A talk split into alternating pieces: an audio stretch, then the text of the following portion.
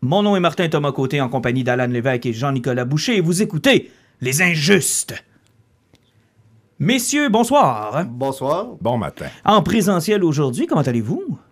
Ça va très bien. Oui, Jean-Nic. C'est réciproque. Oui, absolument. Il y a quelques heures seulement de la première de Doctor Strange and the Multiverse of Madness. Un peu d'excitation, messieurs? Bon, tranquillement, pas vite un peu, là. Une petite affaire? Pas genre- vraiment. Non, toi, on le sait, toi, ça, ça t'a jamais vraiment touché. Ben, moi, je veux dire, quand je suis allé voir Avengers, je disais, ah, je vais voir le nouveau film de Josh Whedon, là, ça a mal vieilli, cette référence-là, mais là, je dis, ah, je vais voir le nouveau Sam Raimi. Fait qu'il y a ça qui m'excite, mais à part ça. euh, Ouais, j'ai- hâte de voir les critiques sont sorties, puis à, à ma grande surprise, c'est pas tant positif. Ça m'a un peu, ça m'a un peu surpris. J'ai l'impression que c'est le- c'est l'effet, euh, le shadowing de No Way Home. No Way Home? Tu penses que le- les gens étaient trop excités sur No Mais, Way mais pas Home? juste ça, c'était déjà du multivers, donc... euh, Ouais. D'ailleurs, j'ai réécouté No Way Home avec les enfants cette semaine pour me rendre compte rapidement que ça va mal vieillir, ce film-là. hein? Ben, pas juste ça. Moi, j'ai beaucoup aimé dans des vidéos qu'il y a eu sur Internet où ils disent, là, le moment où ce que Maguire, Andrew Garfield arrive, qui a été tout seul dans son salon, ça n'a pas le même effet qu'avec 350 personnes dans la salle de cinéma. Ça a zéro le même effet, puis je te dirais même que c'est un peu ridicule à la limite. ça va vraiment mal vieillir, je vous avertis. là. C'est pas un film qui va très très bien vieillir. Puis euh, c'était super le fun pour les fans, pour le moment où tu étais là, comme une série télé où tu découvres quelque chose d'extraordinaire. Mais dans 10 ans, là, tu vas réécouter ça, puis ça va être un épisode parmi une grande série télé qui est le MCU. Puis, Peux-tu m'expliquer pourquoi on entend des oiseaux en ce moment? Ben, je vais te dire, notre prochain invité sont des oiseaux euh, qu'on reçoit. Non, c'est une blague. Euh, évidemment, aujourd'hui, on fait une, euh, un petit épisode spécial. On vous avait promis qu'on allait discuter avec Jake, qui est notre ami, notre dieu, notre maître à penser. Jake, bonsoir. I am your god. bow, bow before me. Are you a god? hey, non, euh, merci les gars de m'inviter. Pour vrai, je trouve ça vraiment cool. Puis euh, j'avais hâte de jaser avec vous autres. Hey. Je suis content. Je suis vraiment content que tu sois là. Puis évidemment, on attend toujours les occasions spéciales. On te piège tout le temps pour te recevoir euh, dans le podcast. On sait que hein, tu es avec les mystérieux la plupart du temps, mais là, on, on réussit une fois de temps en temps à tricher. Et là, ben, je suis convaincu que tu as écrit ta première bande dessinée originale juste pour nous parler. Oui, exactement. C'était ça mon plan dès le départ. Hey, si, si je pouvais passer aux injustes, comment je? Faut que je me trouve une une manière. BD, on m'a contacté Glenna. euh, ça, devrait, ça devrait bien se passer. Ils vont me donner tout l'ouvrage d'écrire une BD juste pour pouvoir parler aux, trois gars du Saguenay. hey Jake, ça- me fait plaisir. Écoute, on a eu l'occasion de mettre la main sur ton bouquin, de le lire et même Ah dans, oui. dans mon cas de le relire. Euh, écoute, ma première question, euh, c'est vraiment simple. C'est sur une échelle de 100, euh, à combien c'est toi et ta blonde dans le livre? 100 étant le plus véridique. 100 étant c'est toi et ta blonde. Euh, ben, il y aurait peut-être euh, 40 mettons. Ah, 40, c'est généreux, c'est généreux. 30, 40. 30, 40% Mais euh, sans blague, je vais juste refaire un peu l'histoire euh, de la bande dessinée. Là. Euh, comment ça a commencé cette belle aventure-là? Puis comment ça, ça t'est venu l'idée de Chanson Noire? Ouais, ben évidemment, c'est euh, c'est à cause d'Alice, euh, la BD que j'ai faite juste avant avec euh, Patrick Sénécal. Puis c'est que j'étais en train de la terminer, puis j'ai eu un appel de Glenna. Puis au début, je pensais que c'était une joke. Puis finalement, à force de parler avec la personne, j'ai fait Ah non, ok, je suis en train de parler à quelqu'un qui travaille chez Glenna. Pour vrai. Puis en gros, ce qu'eux me disaient, c'est qu'ils étaient comme ben, on a vu un peu ton travail sur Alice, même si c'est pas sorti encore. Puis ben, pour ton prochain projet, on sait pas c'est quoi, mais tu un éditeur. On veut Wow. l'éditer. Fait que là, c'est extrêmement flatteur, tu sais, puis euh, j'en revenais pas. Fait que là, euh, j'étais comme, OK, OK, mais je je sais pas quoi faire. Puis, Ben, euh, c'est un peu ma question, Jake. c'est- oui, c'est flatteur, sauf que ça n'a pas créé genre un stress, mettons que tu n'avais comme pas d'idée de base ou. Ouais, exact, c'est ça. C'est que, je savais pas trop. Puis au début, en fait, eux m'ont dit, ben, tu peux faire ce que tu veux, mais nous, on a des scénaristes ici aussi qui font dans l'horreur, fait qu'on pourrait te teamer avec quelqu'un. Puis euh, finalement, après, euh, moi, je, me suis juste dit, garde, je vais finir Alice, puis on en jasera après. Fait qu'on s'est recontacté, puis euh, en gros, comment que ça fonctionne, Glénat, c'est que Glénat, c'est une maison d'édition française, mais euh, moi, j'ai été édité par Glénat Québec, qui est comme une division de Glénat France. Puis, euh, il y a possibilité de euh, juste être publié au Québec, mais il y a aussi l'autre possibilité d'être distribué en France. Mais pour ça, il faut comme que Glénat France soit intéressé par le projet. Puis ce que mon éditrice de l'époque m'a dit, c'est euh, si tu une histoire de zombie qui se passe à New York, ben, les Glenna France, là, ils en ont plein d'opportunités de publier des trucs de même. T'sais. Ils ont des Américains qui vont lui faire des pitchs, ils ont des Italiens, des Français, whatever. Mais si tu écris quelque chose qui, euh, qui se passe au Québec ou qui tourne autour de la culture québécoise, ben là, tout de suite, tu te distingues. Parce que pour eux, ça devient quelque chose de, de plus unique que, euh, en théorie, seul un Québécois ou une Québécoise pourrait, pourrait faire Hey, comme histoire. Question rapide comme ça, quand, tu, euh, quand on te dit ça, qu'en intégrant de la culture québécoise, c'est plus facile, ton livre se passe dans les années 70. Coudon, es-tu en train de nous dire que dans les années 70, on était au top de l'identité québécoise? Le pire, c'est que j'ai même pas pensé à ça, mais euh, ben oui, probablement. Euh, probablement que c'était euh, dans mon subconscient. Fait que, dans le fond, euh, je suis parti avec l'idée de OK, il faut que ça se passe au Québec. Puis ensuite, ben, euh, ça n'a même pas rapport avec le projet de BD, mais je jasais avec ma blonde, puis euh, je disais comment que j'aimais pas Harmonium, tu sais, puis que je trouvais que c'était que C'est moi, dans le fond, ce que je, ce que je connais d'Harmonium, c'est juste les tunes de Saint-Jean. Puis, tu sais, je trouvais que c'était un band de vieux mononcle et tout. Puis là, ma blonde qui me regarde, qui me dit OK, t'as jamais écouté Leptade, là? Non, je sais pas c'est quoi. Puis elle me fait découvrir cet album-là qui est, euh, qui est vraiment incroyable. Puis euh, à travers Leptade, que j'ai réécouté plein de fois depuis, ben, il y a des segments symphoniques.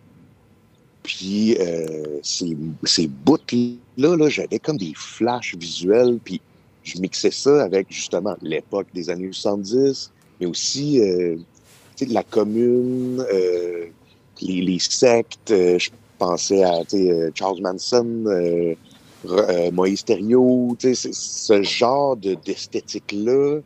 Puis j'ai comme juste eu un, flash d'un éclipse. Fait qu'au départ, c'était juste ça.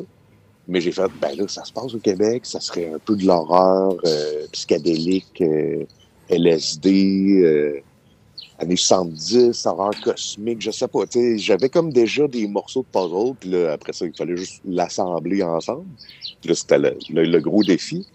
Fait que là, quand on s'est rencontrés, euh, elle m'a dit, ouais, finalement, on a trouvé une couple de dessinateurs euh, avec qui tu pourrais travailler, ça t'intéresse? Je dis, ben, ça te dérange pas, j'aimerais mieux te proposer un projet que j'écrirais moi-même. ah oui? Puis là, j'avais prévu le coup. Euh, j'ai juste montré, tu sais, comme les premières images de développement, puis j'ai raconté rapidement mon histoire, puis elle a fait comme, OK, c'est bon, c'est ça qu'on fait. Et c'est devenu Chanson Noire. Mais Jake, une petite question. À quel moment tu as décidé d'inclure le couple de façon aussi importante dans ton histoire? Parce que tu as parlé du côté Lovecraftien, horreur, tout, mais vraiment, ton histoire est centrée au niveau d'une relation. Puis ça, à quel Mhm. moment dans ton processus tu as décidé de s'inclure dans ton histoire? Euh, ben, c'est venu assez vite parce que quand j'ai décidé d'écrire moi-même, dans le fond, j'étais super insécure. Puis je me suis vraiment trop pris au sérieux. Fait que j'ai tout lu les livres que je pouvais lire sur l'écriture, dont On Writing de Stephen King. J'ai lu le livre d'Alan Moore. J'ai lu, comme euh, Story de Robert McKee. Je me suis inscrit à des masterclass. Puis, une des choses qui revenait tout le temps à travers tous ces, ces ouvrages-là, c'était faut que tu écrives de quoi qui est vrai. Puis l'autre chose, c'est personne a peur du monstre, mais les gens ont- vont avoir peur pour des personnages qui s'en foutent pas. Des personnages auxquels ils s'identifient. C'est exactement Euh, ça fait- qu'on sent dans, dans ta bande dessinée. Tu sais, les personnages, on les sent vrais. Puis, souvent en écriture, il y a comme un- des dictons qui reviennent. Il faut écrire sur des choses qu'on connaît. Il faut pas essayer d'embarquer. Je sais pas, écrire un médecin quand tu aucune idée de la médecine. Se coller avec des choses qui sont proches de notre réalité. Puis, je pense pas pour rien qu'Alan pose la question. On sent que les personnages, te sont très, très proches. Puis au Québec, le couple, c'est quand même quelque chose dans lequel il y a toujours eu du succès, que ce soit à la télé ou dans l'écriture. On dirait qu'on se reconnaît dans nos relations de couple au Québec. Hmm. Ben moi, honnêtement, je pense que c'est plus universel. là. Euh. Mais tu as raison que, tu sais, euh, peut-être que si j'avais grandi en, en Corée du Sud, je l'aurais approché différemment, là, mais c'est vrai que, tu sais, le couple, c'est c'est universel. On peut tout, euh, de loin ou de proche, relater à ça. Puis, Pas euh, le boire de la sève d'arbre puis avoir une orgie euh, Ré- dans une régulière- grande fête païenne. régulière, régulièrement. tout le temps, un petit dimanche, là. C'est le même que j'appelle ça, moi. Un petit dimanche après. J'ai reconnu mon voisin d'ailleurs dans, dans le personnage d'Éloi, c'est ça son nom? Je- je- Voyons, Chris, y a-tu vu mon voisin aussi? Ou, euh? Et- et- Une petite question, là, tu sais, parce qu'on ne gênera pas, le BD, ça fait pas de temps qu'elle qu'elle est sortie, on, va, on spoil nous autres ici. Euh, le bout du chien, tu sais, ça, s'est- ça s'est fait beaucoup fait parler. Ça, y a-t-il arrivé un moment, depuis dernièrement, est-ce que tu l'as plus regretté qu'avant ou euh, tu l'acceptes totalement? Euh, je l'accepte totalement, je pense. Attends, Oui. attends, il y a eu une controverse du chien? Ben, c'est parce que la cruauté animale, elle passe toujours des fois bizarre. C'est pour ça que je pose la question. Hein, moi, j'ai trouvé ce moment-là tellement intense. C'est probablement le moment qui m'a donné le plus de frissons de par la, la façon dont c'est dessiné, la façon dont c'est écrit, le, jeu de lumière, puis le personnage que tu te dis, OK, euh, c'est-tu genre l'élément qui va faire en sorte que là, la folie va prendre le, le contrôle du reste de l'histoire? Puis au contraire, moi, j'ai trouvé ce moment-là très, très fort. Ouais, puis tu sais, euh, c'est mon chum, euh, Johan Carl, dans RKSS, qui m'a dit euh, Tu sais, au cinéma, tu as le droit de tuer du monde, tu as le droit de tuer des adultes, tu as le droit de tuer, euh, à la limite, des vieux ados, il n'y a pas de trouble. Tu tues des enfants, ça commence à être risqué. Tu tues un animal, surtout un chien, là, c'est un flop. On va te refuser partout. Puis là, j'étais comme Ah, ouais, ah. Fait que moi, ce que j'ai retenu de tout ça, c'est Tu peux tuer un chien. un chien. c'est ça. C'est pas vrai. C'est pas vrai au Québec. La guerre des tucs est un succès. Ouais, c'est vrai, c'est vrai au Oui, Québec. Ben la- oui, Cléo, C'est- Cléo. Ouais, puis on est encore tous traumatisés d'ailleurs. C'est là que la preuve que Mm. tu vas traumatiser toute une génération, Jake. Mais mon, mon chien de jeunesse s'appelait Cali, puis je m'en suis pas Ben voyons encore remis. J'avais comme des enjeux émotionnels personnels en regardant ça.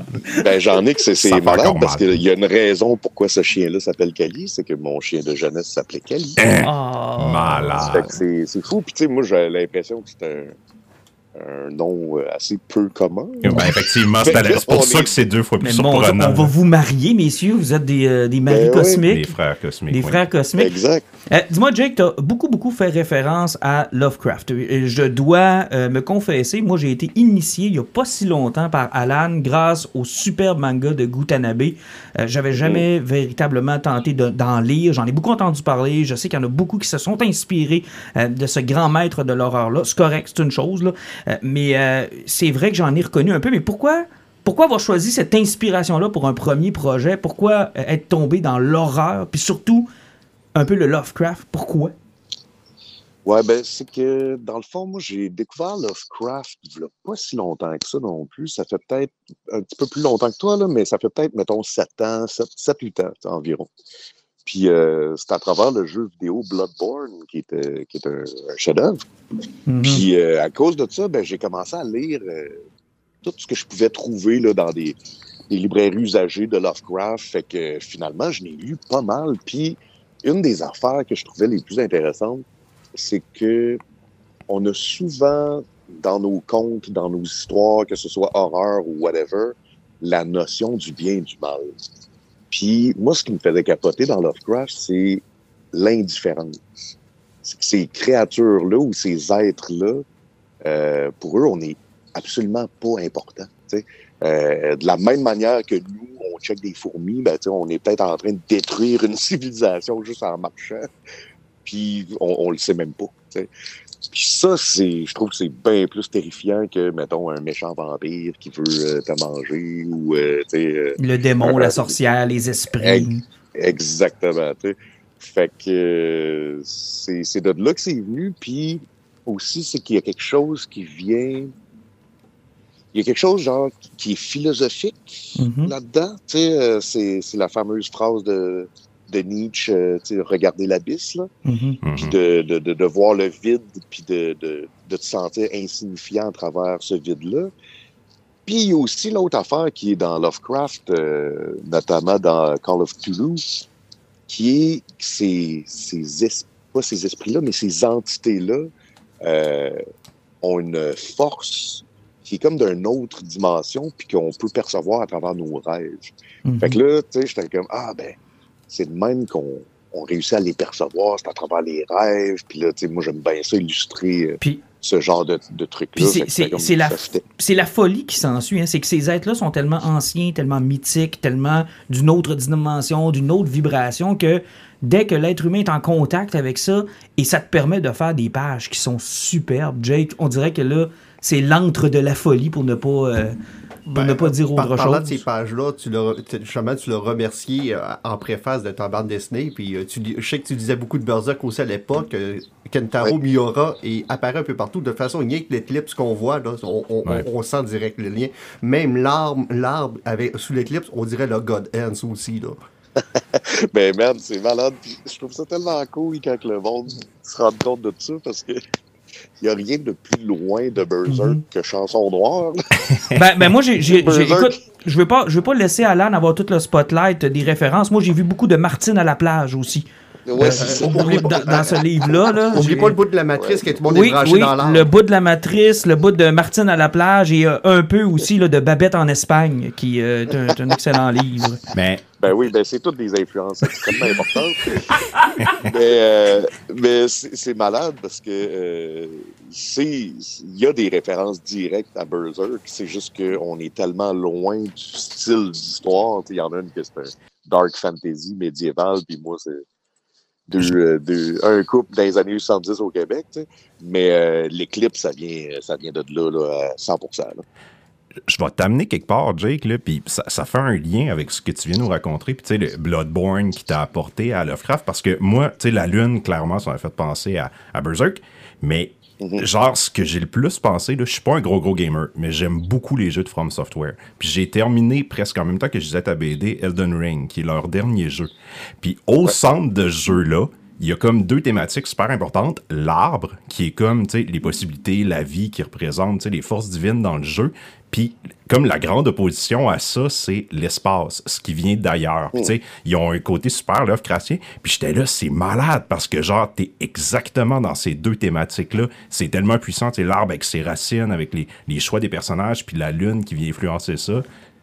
On dirait que Wow. c'est- genre on dirait que t'étais connecté. Je sais pas si t'as mais tu sais c'est comme impossible parce que le jeu est trop récent puis mais Ouais, genre ouais, le, ouais. le chemin des créateurs Ce de que- From Software t'a Ce amené que la même Jean-Nic essaie de te demander, Jake, là, c'est vas-tu en recevoir une poursuite dans les prochaines semaines? La prochaine- non, non, non, non, parce que c'est pas, c'est rien qu'une parenté, tu sais, c'est comme des, gr- des grandes idées comme ça qui finissent par se rejoindre. Moi, je trouve ça Non, fantastique. non, on, on l'accuse formellement de plagiat. Ben oui, mais ce finalement, je le trouve pas si bon que ça, ton album, Jake. Fait que, écoute, euh, on va. on Non, va- mais, euh, non, mais euh, le pire, c'est que euh, Dark Souls, j'ai pas joué à Elden Ring encore, puis j'ai bien hâte, là, mais Ah, j'attends d'avoir un PlayStation 5, c'est-à-dire, je vais sûrement jouer dans 7-8 ans, mais j'attends d'en avoir un, puis c'est sûr, je vais me plonger là-dedans. Tous mes chums ont joué, puis ils capotent, puis il paraît que c'est extraordinaire. Mais j'ai joué à tous les autres Souls games, tu sais, Mhm. Bloodborne, Dark Souls et même Demon Souls avant. Puis, euh, c'est dans le fond, c'est pas tant ça qui m'a influencé comme ça revient à Berserk. Mhm. Euh, Les jeux de Souls sont vraiment fortement inspirés de Berserk. Oui. Donc, je pense que c'est plus qu'on avait la même inspiration que euh, j'ai essayé de faire Mhm. quelque chose comme Dark Souls. Je veux, qu'on parle un peu du, du dessin parce que moi, c'est ce qui me fascine. là. Lors de ma deuxième lecture, je me suis vraiment attardé à ton art. Puis ça a l'air d'être fait sur des sur des toiles, sur... euh, c'est quoi la technique que tu as utilisée? Tu as, fait ça sur papier, numérisé, sur tablette? C'est c'est quoi la technique que tu as utilisée? Ouais, c'est que dans le fond, après Alice, euh, Alice, c'était la première BD que je faisais de manière traditionnelle. Puis, euh, donc, angle de Chine, aquarelle, etc. Puis, euh, après Alice, j'étais comme, je referai plus jamais une BD de manière digitale parce que j'ai eu trop de fun. J'ai vraiment eu trop de fun à travailler de même. Puis, euh, l'odeur de l'encre, puis, Mhm. le, le, le mouvement de, de- du- crayon sur le papier. j'ai- bien gros trippé. Puis là, pendant la pandémie, au début, je me suis acheté un iPad euh, comme pour avoir une tablette. Là. Puis là, j'ai vu qu'il y avait un petit programme euh, cheap à 20$ piastres qui s'appelait Procreate. Puis j'ai fait Ah, on va l'essayer. Fait que je commence à dessiner là-dessus. Puis c'est absolument euh, breathtaking. C'est à couper le souffle. Mhm. Euh, c'est incroyable. Puis là, je me suis dit, ah, je vais juste faire un test, voir. Puis j'ai, j'ai fait une page euh, très sketch, mais qui se ramasse dans l'album. Je pense la troisième page. Mhm. Puis euh, je l'ai euh, envoyé à ma chum, à Axel, qui est aussi autrice de BD. Mhm. Puis euh, quand j'ai envoyé ça, elle a fait Ah, cool, tu sais, c'est, c'est de l'aquarelle finalement que tu as faite. Puis elle pensait que c'était une page traditionnelle. OK. Puis ça, ça m'a dit comme ça m'a comme donné le goût pour faire comme OK, si, Si elle, même elle, elle s'en rend pas compte. Ouais, c'est ça. ça- Parce, ça que la, veut dire tec- je peux y parce que aller. la texture a vraiment l'air d'avoir été faite sur un papier qui est une bible, l'encre ou le. le- Tu sais, je suis pas un spécialiste, là, mais c'est. Jake, un autre truc, c'est que le, le iPad euh, contient un appareil photo. Hmm. Fait que ce que je faisais, c'est que je me faisais une texture à part, sur une toile à part, puis là, tu prends ça en photo, puis là, clac, tu l'importes dans ta page de BD, puis là, tu sais, tu l'incrustes euh, avec un, des des modes de layer, etc.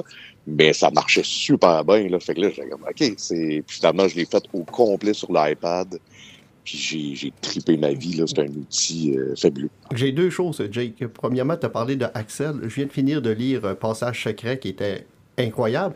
Euh, et ta forêt, à la fin, là, c'est c'est un, c'est un Oui. chef-d'œuvre. Elle est vraiment, vraiment belle. là. C'est incroyable.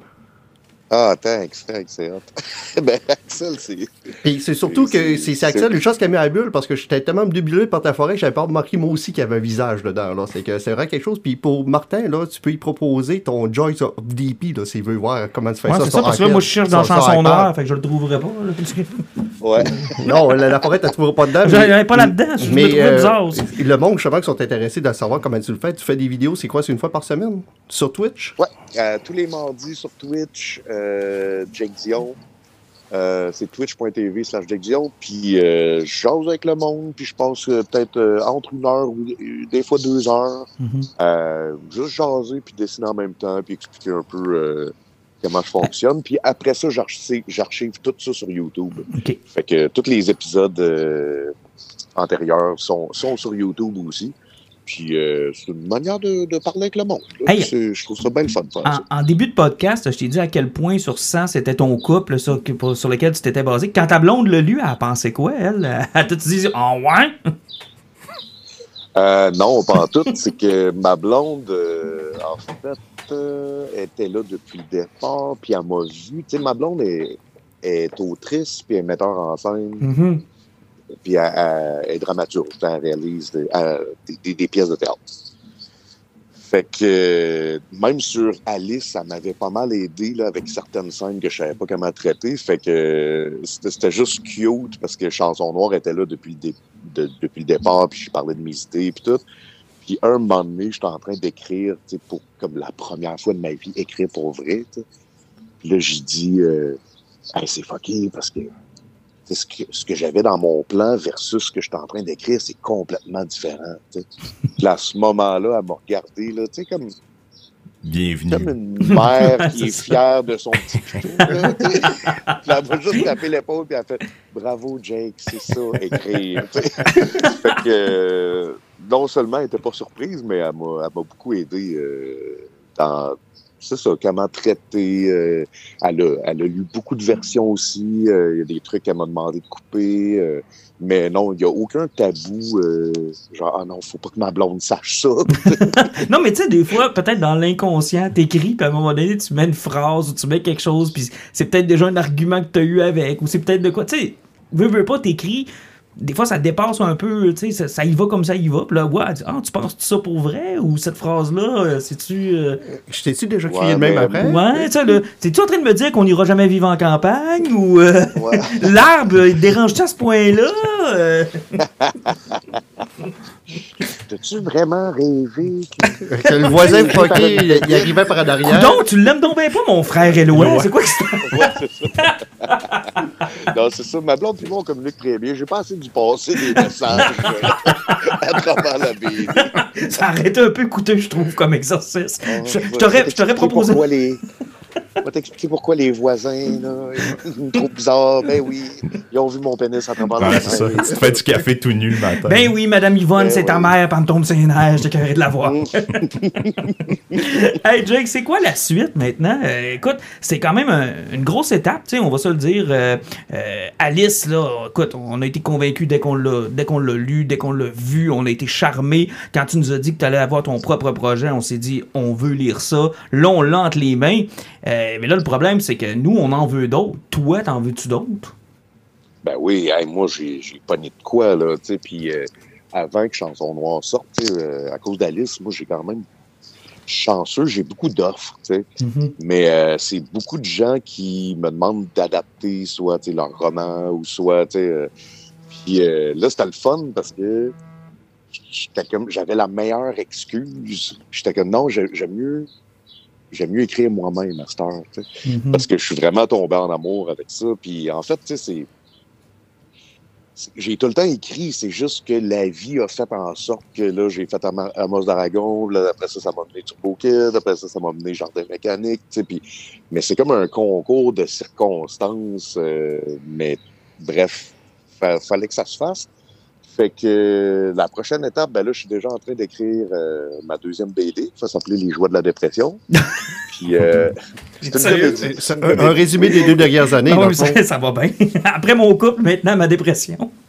Exact, exact. ben, write what you know, hein. Fait que, euh, voilà. Puis, euh, ça, euh, écoute, là, je peux pas annoncer une sortie encore parce que, honnêtement, on le sait pas. Puis, il y a une pénurie de papier depuis euh, plus qu'un an. C'est Mhm. assez compliqué, là, tu sais, se trouver des dates, là. Puis, euh, je sais que il y a beaucoup d'imprimeurs qui, qui sont bookés, là, tout le reste de l'année. Mais euh, moi, je devrais la terminer quand même bientôt. Là. Je suis bien avancé dedans. Fait que euh, moi, je dis, d'après moi, c'est réaliste de penser euh, soit d'ici la fin de l'année, soit l'année prochaine. Toujours avec Glenna. Euh, non. Euh, Puis, je sais pas encore c'est qui l'éditeur. Fait que, Ah. euh, ouais, c'est... euh, euh, on, verra. On verra. Mais euh, puis après ça, ben j'ai déjà d'autres projets là, embarqués. Fait que c'est assez, euh, assez- formidable. Puis moi, ben mon rêve, ça serait de, de réussir à, à trouver ma place aux States. Mhm. Fait que euh, moi, je me dis, peut-être c'est ça le prochain défi, c'est peut-être plus d'écrire une mini-série qu'un one-shot. Euh, ça, c'est quelque chose que j'aimerais bien gros faire là, dans le futur. Dans des maisons d'édition, genre aux États-Unis, on parle-tu des, des majors, genre DC Marvel Image ou? Non, ben c'est sûr ce serait pas DC Marvel parce que c'est pas des propriétés qui m'appartiennent. Puis Mhm. moi, avec mon style, je sais pas à quel point eux euh, ils seraient intéressés. Là. Mhm. Mais euh, c'est sûr que je pense à Image, c'est sûr j'y porte j'y porte fort dans mon cœur. Absolument. euh, c'est sûr que ça serait ça serait le fun avec eux, mais Axel elle vient de publier avec euh, Top Shelf, fait qu'on on sait jamais. euh, ça, on, on va cogner à plein de portes. Là. Ben, regarde, c'est dans, le- dans le possible, puis pas à peu près, là, puis ça serait vraiment... Moi, en tout cas, ça serait vraiment cool. Quoique, regarde, c'est chez Glenna, puis j'ai adoré aussi, là, puis j'ai, vraiment apprécié ma run. Puis j'aime ça aussi, tout avoir d'un coup, là, on va se le dire. Je- Oui, les mini-séries, c'est le fun, là, mais des fois, c'est, c'est un peu long, là. Ouais, ben, ça serait plus pour mon, mon trip à moi, tu sais, de- Mhm. de, faire un, un série. 6-7 numéros, là, tu sais, que ça fait un gros trade de 300 pages, ben, c'est que tu peux plus développer dans ce temps-là, puis tu peux foreshadower des trucs qui reviennent vraiment plus tard. Tu sais, tandis que dans Chanson Noire, quand je foreshadow quelque chose, ben, ça arrive plus Ça s'en vient. ça, C'était-. Ça, que- un, un choix de ta part ou un, un choix de l'éditeur? Parce que, en fait, c'est pas un reproche, mais tu sais, moi, j'en aurais pris plus. J'aurais pris genre 200 pages de ça. Je m'étais comme attaché à cet univers et ces personnages-là, puis j'aurais creusé là-dedans. Toi, t'as-tu raconté l'histoire que tu voulais ou? Non, c'est ça. Ça, c'est, ça a été mon premier gros deuil, là. C'est qu'au début, ils m'ont dit 80 pages. Puis J'ai fait, OK, c'est bon. Puis là, j'ai écrit mon histoire, puis euh, j'étais comme, ah, 80 pages, c'est bon, tu sais. euh. Mais là, t'as juste le script, tu sais. Hmm. Puis là, après ça, tu commences à faire le découpage.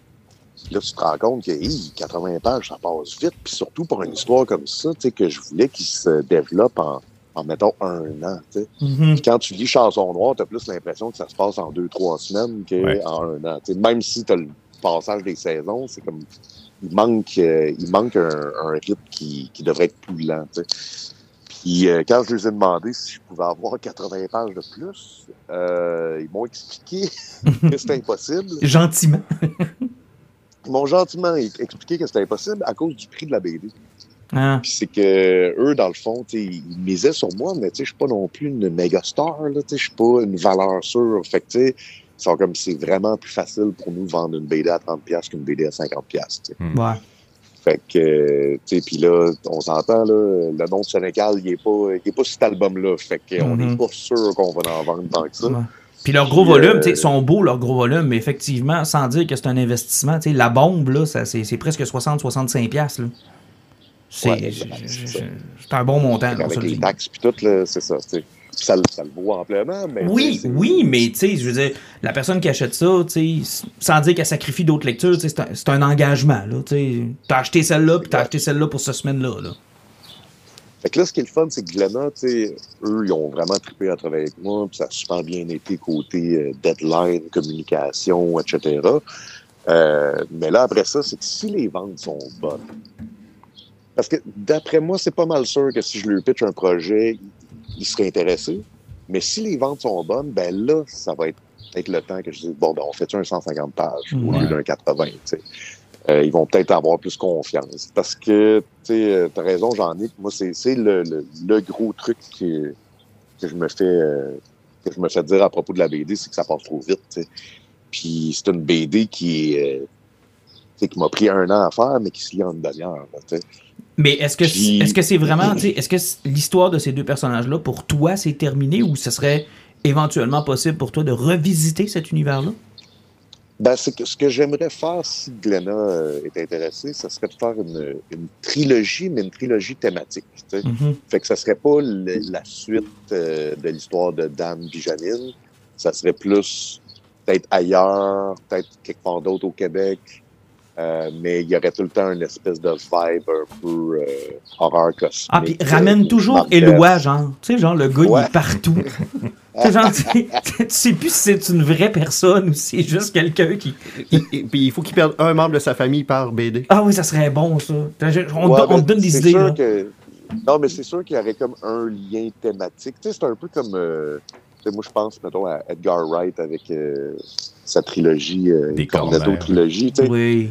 C'est pas vraiment dans le même univers, c'est pas vraiment les mêmes personnages, mais tu sais, il y a un fil conducteur Ben, à travers les trois films que ben, tu catches. Là. Un peu comme Patrick, puis ses, ses romans. Tu sais, je veux dire, il y a toujours Mhm. un moment dans un des romans de Patrick où tu retrouves un personnage ou quelque chose ou une ville ou une situation. Ouais, des, fois, c'est, des fois, c'est dans un journal que le personnage est en train de lire, puis c'est, un événement qui s'est passé dans un de ses romans. Puis, tu sais, tu sens qu'il y a un, il y a un genre de MCU du, de Pat Sénécal, là, un peu Ouais, tordu, là, mais il y, en a un, tu sais, il y a un univers. là. Ouais. Ben, tu sais, moi, je pensais tout de suite, euh, si je ferais une suite, euh, puis là, il n'y a, il y a rien d'écrit, là, je pense à voix haute, là, mais tu sais, si je ferais une suite, ça serait euh, probablement comme, mettons, 15 ans plus tard, fait qu'au début des années 90, fin des années 80, tu sais. Puis, euh, ben, il y aurait sûrement un cartoon à la télé qui est le personnage de personne, tu sais. qui est euh, le, le, le, le Oh, personnage bon, ce la BD, qui est le premier personnage que j'ai créé de ma vie. J'avais Oh. 6 ans. Je l'avais appelé personne. C'était drôle parce que quand que je, parle, euh, je, parlais à mon, mon grand-père une couple de mois, puis il était comme Ah ben là, t'as une nouvelle BD que t'écris, là. Ça va-tu être les aventures de personne, tu sais? Personne va-tu être là? Puis ah ouais, ouais, ouais, il va être là, il va être là. Incroyable. Fait que- euh, ouais. Vraiment hâte de voir la suite. Puis honnêtement, félicitations. C'est vraiment une belle pièce. Là. On l'a entre les mains présentement. Là, tu nous vois pas. Puis on la feuille en même temps que tu nous parles. Puis on voit les images. Puis Ben, grand, grand fan de Le produit que Glenna a fait, il est vraiment beau. Euh, La qualité du volume est là. Ah, il y a de quoi être fier, là. C'est vraiment quelque chose de beau. C'est une belle BD. Puis j'ai assez hâte de te voir d'une convention pour te demander de dessiner Batman dedans. Ah ben oui, ça va me faire plaisir. Il va, il va saigner les yeux. tu sais, le cauchemar de tout auteur qui sort sa propre BD. Hey, j'ai vraiment aimé votre travail, mais je vais prendre Batman, s'il vous plaît. Ah non, mais le pire, c'est que moi, j'adore ça, faire ça. Euh, J'aime tout le temps ça. Il y a du monde, euh, peut-être pas dans la liste, mais mettons euh, dans Turbo Kid ou whatever, qui me demandait de dessiner Rocket Raccoon ou des affaires de même. Moi, j'ai j'ai tout, le temps- tout le temps du fun à faire ça. Puis, euh, mais moi, j'ai une question pour vous autres, les gars. oh, hein, mon Dieu, on est les interviewés. Ouais, c'est que, dans le fond, comment que j'ai écrit, c'est que moi, je le sais exactement ce qui se passe. C'est très clair dans ma tête. Mais j'aime ça des films qui laissent une, une ambiguïté ou une fin ouverte. La fin à la trop, inception euh, du, du livre, là. Comment? Moi, j'ai eu l'impression que ton livre, à ta BD, avait une fin à la ince- euh, inception avec la toupie qui tourne, mais là, c'était des yeux Ouais, ben, verts qui n'étaient pas de la même couleur, là. Exact, exact. Fait que, euh, moi, pour moi, c'est clair.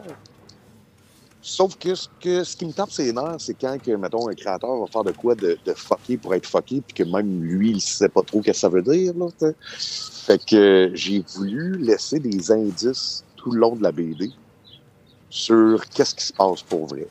Puis je veux pas nécessairement vous, le- vous le dire, ben, je peux vous le dire aussi si ça vous intéresse, mais euh, ce que j'ai envie de savoir, ma question pour vous autres, c'est d'après vous trois, c'est quoi qui se passe à la fin? Hey, le problème avec une question comme celle-là, là, c'est qu'on va passer pour des épais si on l'a pas pogné. Euh, Je sais pas. euh, Non, non, non, non. Ben, ben- ben, moi, j'ai plutôt l'impression qu'ils ils ont vécu comme une vie parallèle, à peu près, qui était dans l'art. Puis euh, je sais pas pourquoi, mais le bout que j'ai pas compris, c'est pourquoi quelqu'un fallait qu'il sacrifie quelqu'un dans ce rituel-là. Euh, ça, ça m'a échappé un petit peu. Mais c'est. Puis, puis même, ça, c'est les bouts qui me faisaient penser à la matrice, qu'il y a des gens des cordons ombilicaux de, de, de l'arbre qui sont branchés dans le monde. Ça leur permettait de vivre leur vie parallèle qui sont là. Et c'est pour ça que quand ils ont réussi à sortir, puis c'est la fille qui l'a réveillé, ça m'a donné l'effet d'inception. Il y avait un rêve dans un rêve, puis je suis pas sûr qu'ils ont réussi à s'en sortir. Moi, tu vois, je le vois, je l'ai vu peut-être plus de façon philosophique, comme. Puis c'est peut-être moi qui, tu sais, avec mon couple, euh, à, à- la quarantaine s'en vient pour nous autres. Moi, je l'ai vraiment vu comme. puis c'est vraiment niaiseux, là. Comme, ouais, un, comme un couple qui. Comme un cocon puis un papillon, là. Tu sais, ils sont déménagés dans cette maison-là. Ça les a profondément transformés et à la fin, ils sont juste plus les mêmes personnes. Pour moi, dans ma tête, c'est- plus une. euh, c'est un couple qui se cherche, qui avait des petits problèmes à régler, qui vont dans cette maison-là, et tout ce qui est autour, toute la métaphysique autour, les rêves, les, les rencontres, transforme ce couple-là pour qu'ils soient encore plus unis à la fin, tellement qu'ils en ont les yeux, il y en a les yeux qui changent. Dans la vie là. parallèle que le père vit, Exact. il y a un enfant, puis c'est lui qui veut pas d'enfant. Ça fait C'est qu'il vit la vie avec la chose qu'il ne voulait Exact. pas lui. Moi, dans ma tête, là, c'est véritablement comment un couple peut décider de, de s'engager une nouvelle fois. Hmm, Je sais pas wow. si tu comprends ce que je veux. Ben, Parce que moi, quand je l'ai Ben lu, oui, c'est là que j'étais. Tu sais, moi, je suis à l'aube de la quarantaine. là. J'ai 37, ma blonde a 35, on, on- on s'en vient vers là. On a eu du fun jeune, tu sais, la chanson noire, le party, les orgies, le plaisir, la liberté d'être jeune, la peur de l'engagement. Puis l'engagement, ça fait tellement peur que le gars, tu sais, il en vient à, à s'en prendre aux arbres, à s'en prendre à son chien, à s'en prendre à son entourage. à Et, et- et c'est comme, moi, dans ma tête, ça a été une trans... C'est comme le couple se transforme, puis à la fin, là, regarde, ils quittent cet endroit-là parce que cet endroit-là n'a plus rien à leur donner. Puis le gars, il a changé, ses yeux ont changé de couleur parce qu'ils sont prêts à s'engager vers quelque chose de nouveau. Tu sais, moi, c'est, Wow. c'était dans, c'était dans ce bain-là que j'étais quand je l'ai lu. Fait que c'est peut-être pas ça, mais c'est ce que ça m'a, c'est ce que ça m'a donné. Ben j'en oui, exact. C'est Exact. vraiment drôle parce que. ju- Juste avant, Jean-Dic, c'est- c'est c'est pour ça que je trouve ça important, c'est que ta réponse est bonne. Elle est bonne pour toi. Puis Mhm. c'est pour ça que je voulais le laisser ouvert puis ambigu, parce que je trouve ça tellement plus intéressant que toi, tu me, tu me dises cette version-là, puis je, je la trouve super belle, là, ta, ta lecture. Là. Euh, mais, euh, OK, ben Jean-Dic, vas-y. Ouais, ben, moi, j'étais convaincu. J'ai dit, tu sais, il l'a laissé ouvert. La fin, il y a comme un univers de possibles. On voit des, des bouts d'histoire, justement. Un de mes passages préférés, justement, avec le chien qui revient, les petits garçons qui jouent au baseball.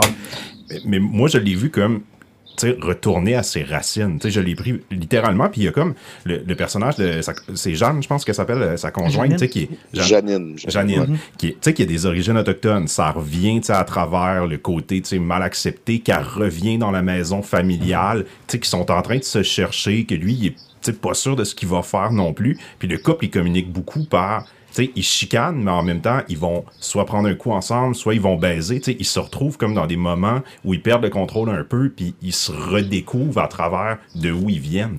Puis ça les amène tranquillement, justement, tu sais, l'importance du chien quand il part, le, le- le- le parallèle avec le, le- où il y aurait eu un kid, puis comment finalement ils font un projet ensemble. Elle, elle, elle- voulait toujours travailler sur ce bouquin-là, sur ses origines, puis ils finissent par le faire ensemble.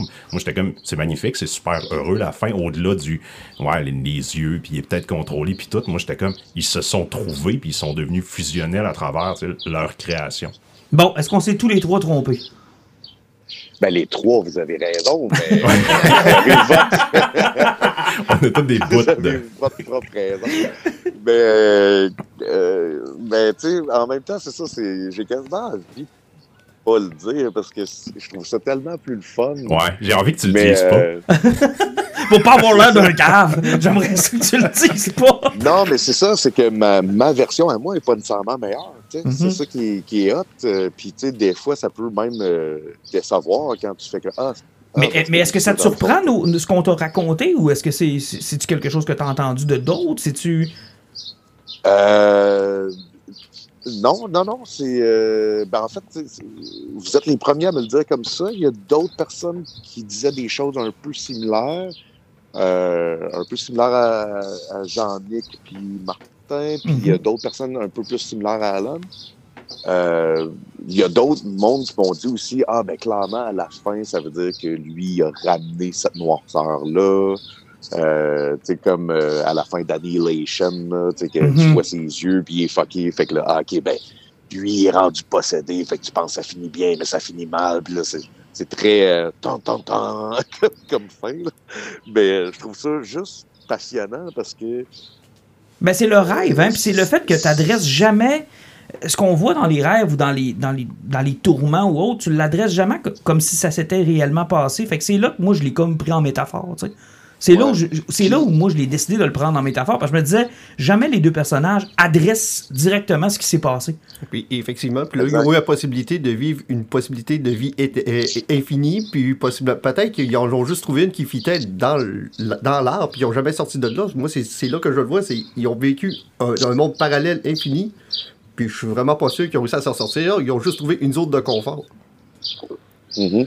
Wow. Mais, Mais il y a, il y a- il y a beaucoup d'indices, euh, c'est ça, à travers la BD, qui pointent vers ma fin à moi, mettons. Euh, Puis c'est un peu, ça aussi, c'est un peu voulu. Quand j'ai su que j'avais pas le nombre de pages que je voulais, ben j'ai fait comme, OK, ben, je vais mettre, tu sais, je vais réécrire un- un- une version aussi qui a plein de petits indices comme ça. Quand tu la relis, tu fais que, ah, j'avais même pas catché ça. Ah, OK, ça, c'est ça. tu sais. Il y a des affaires, malheureusement, que je pense que c'est beaucoup trop subtil. Mhm. Euh, parce que j'ai pas eu assez de temps de développer, mais c'est là. Fait que, mettons, le, le gros splash page, là, double spread, là, euh, Mhm. tu sais que c'est un trip psychédélique, là, Mhm. euh, c'est pas mal toute l'histoire est racontée à travers ces deux pages-là. Euh, c'est- c'est- ces deux pages-là, là, c'est map de qu'est-ce qui est en train de se passer. Puis, si, si tu checkes comme il faut, il y, y a des éléments euh, subtils là, un peu partout, puis il y a même une trajectoire qui est dessinée qui te fait comprendre genre par où les, les personnages passent, puis euh, où c'est qu'ils finissent. Voyons, je me sens bien cave. là. Martin, il saigne du nez en checkant les Ah pages. si bas, je me sens tombé idiot. Là, j'ai l'impression d'être à mon cours de cégep de littérature puis de- de- de- d'avoir pensé compris, puis finalement, je l'ai pas compris. mais, mais, tu sais, les, les deux vont ensemble. là, parce que moi, je suis un grand disciple de, de Umberto Eco. Puis lui, sa théorie sur la création, c'est un coup que le créateur envoie quelque chose, là, que ce soit un film, une bande dessinée, un bouquin, tu as une discussion avec en tant que personne qui la reçoit. Puis ça, cette discussion-là, tu sais, elle appartient à l'œuvre puis à la personne qui la lit. Puis le créateur a plus de lien là-dedans. là. Toi, c'est comme si tu avais fait un enfant, puis tu sais, l'enfant, il a sa propre vie par après, puis il est propre à chaque relation qu'il va entretenir avec chaque personne. Fait que même si t'as ta version qui serait la vraie, ben c'est pas meilleur que la version de Martin ou la Exact, version de n'importe qui d'autre, tu sais. on- Moi, je, je, suis parfaitement d'accord avec euh, cette philosophie-là. Puis je pense que aussitôt que tu le lis, si ça te parle à toi d'une certaine manière, ben personne ne peut t'enlever ça. Mais il y a, y a une affaire que ça, là, j'en reviens pas parce que là, ça fait plus qu'un mois là, que la BD est sortie. Puis il y a un gros truc que j'étais comme Ah, ça, tout le monde va me parler de ça, puis je vais être obligé de spoiler. Là. Et personne ne me l'a dit encore, puis c'est immense. là. C'est c'est là tout le long de la BD. Puis pour moi, c'est tellement gros, tellement évident, mais je pense que justement à cause de ça, les gens le voient pas. Wow. Mais il y a un gros truc là, tout le long de la BD qui est là, qui, qui fait aucun sens. Honnêtement, tu vois pas Martin qui tourne les pages sans arrêt pour essayer de le à trouver. là. Arrête, là! C'est parce que j'ai ça, là! J'ai comme l'impression de. C'est parce que j'ai un traumatisme avec Stepan Sevcik, là. Fait que depuis ce temps-là, c'est la deuxième fois que ça m'arrive, là. Fait que là, moi, on dit que j'ai ça. Je pense que je suis trop cave pour lire la BD. Je, je, je pense que je suis rendu là. C'est comme Batman Dame que t'avais pas compris, ça. Batman Dame que j'ai pas compris, puis la fois que j'ai dit à Stepan Sedgwick que j'aimais son œuvre, il m'avait dit que j'avais rien compris. on a un point commun, on est les deux seules personnes qui aimaient ça, Batman Dame, Ah, je pense, sais, en Amérique je- du Nord. Visiblement, j'ai rien compris. Je sais pas, là. Mais en tout cas, je vais le relire. Une... Il a réussi à me le faire relire une troisième fois, ça, c'est sûr et certain. Puis peut-être même une quatrième fois jusqu'à ce que je comprenne. Je me sens comme Lisa Simpson qui était pas capable de faire le puzzle, puis que tout le monde l'avait eu, là.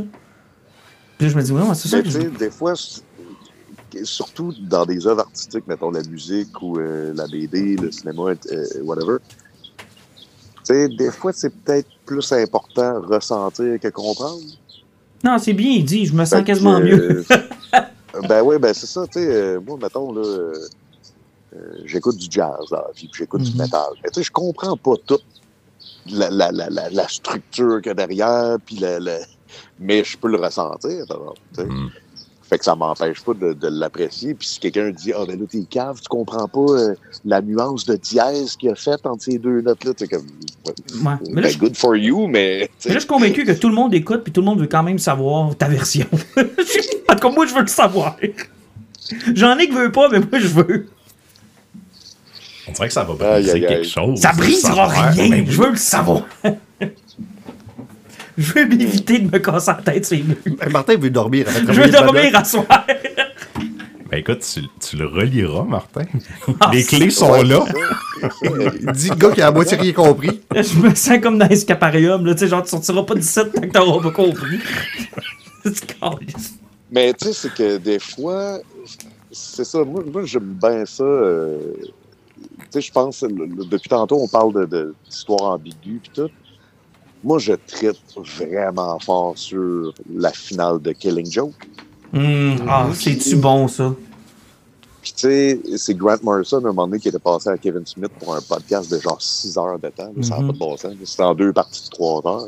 Puis à un moment donné, il dit Ah, ce qui est drôle de Killing Joke, c'est que personne ne catch que c'est la mort du Joker. Puis voyons donc, c'est pas la mort du Joker.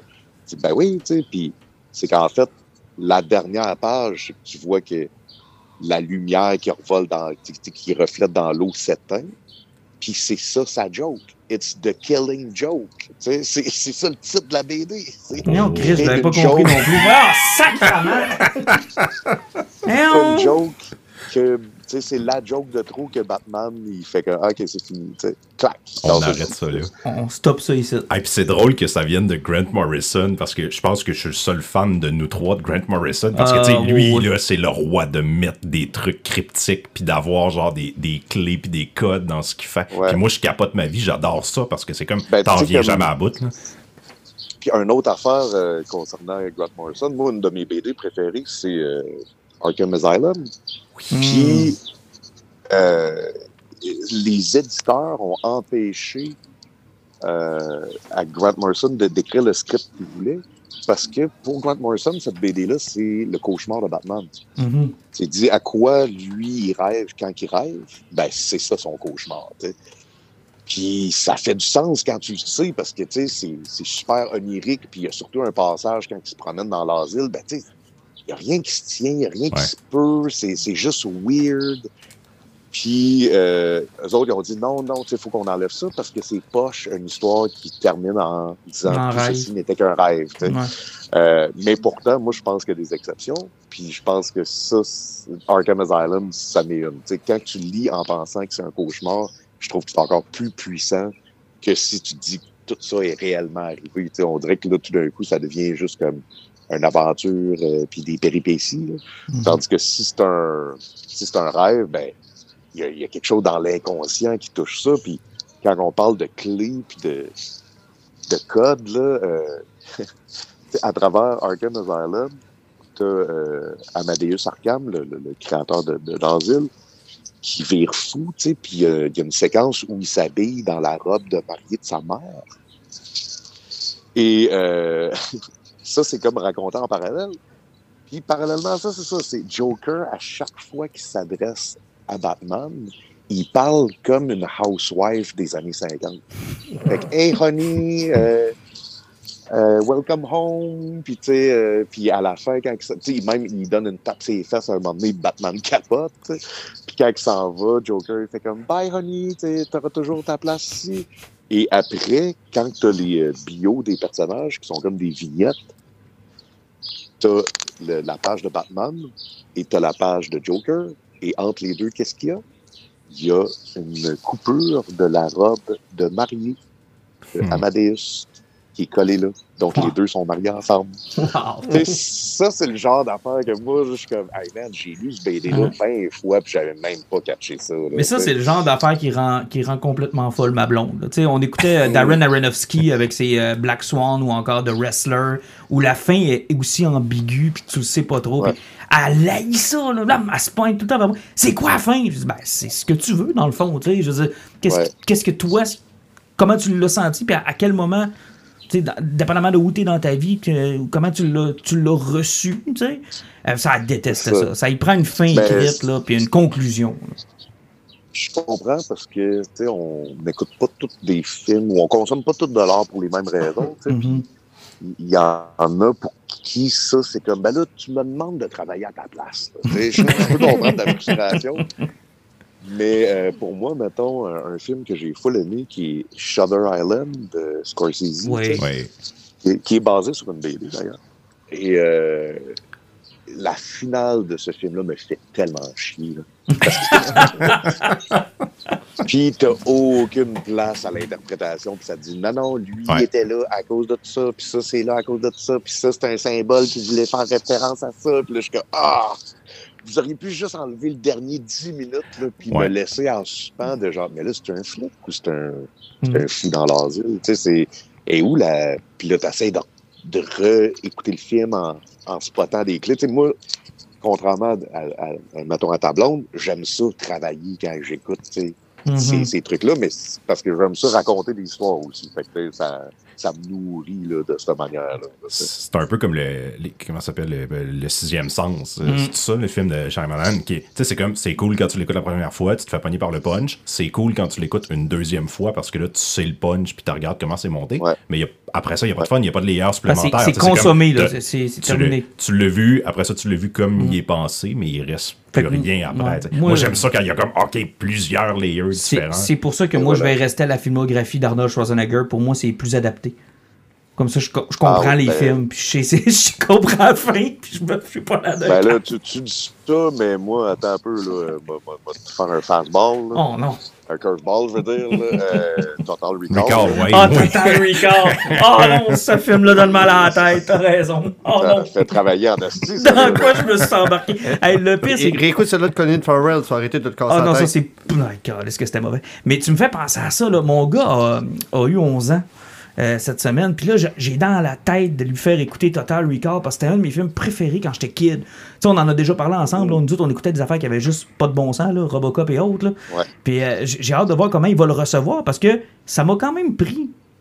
Tu sais, il a fallu que je vieillisse pour passer la barrière de c'est le fun, Arnold se bat, puis il y a du monde qui meurt. Puis il y a trois totons. Il y a c'est- trois c'est- totons. C'est ce que j'allais dire. Ça m'a pris 10 ça, ans passer à travers les T'sais, 10 totons. C'est ça, là, tu sais, je veux dire, passer pour euh, comprendre tout ce que ça implique, Total Recall, il a quand même fallu que je vieillisse, tu sais. Ben, Ouais, ouais, moi, je me rappelle quand je l'écoutais à 11 ans, là, le bout où c'est qui se parle dans la TV, j'étais comme, ah, ça, c'est le bout là, je comprends rien. c'est pas important.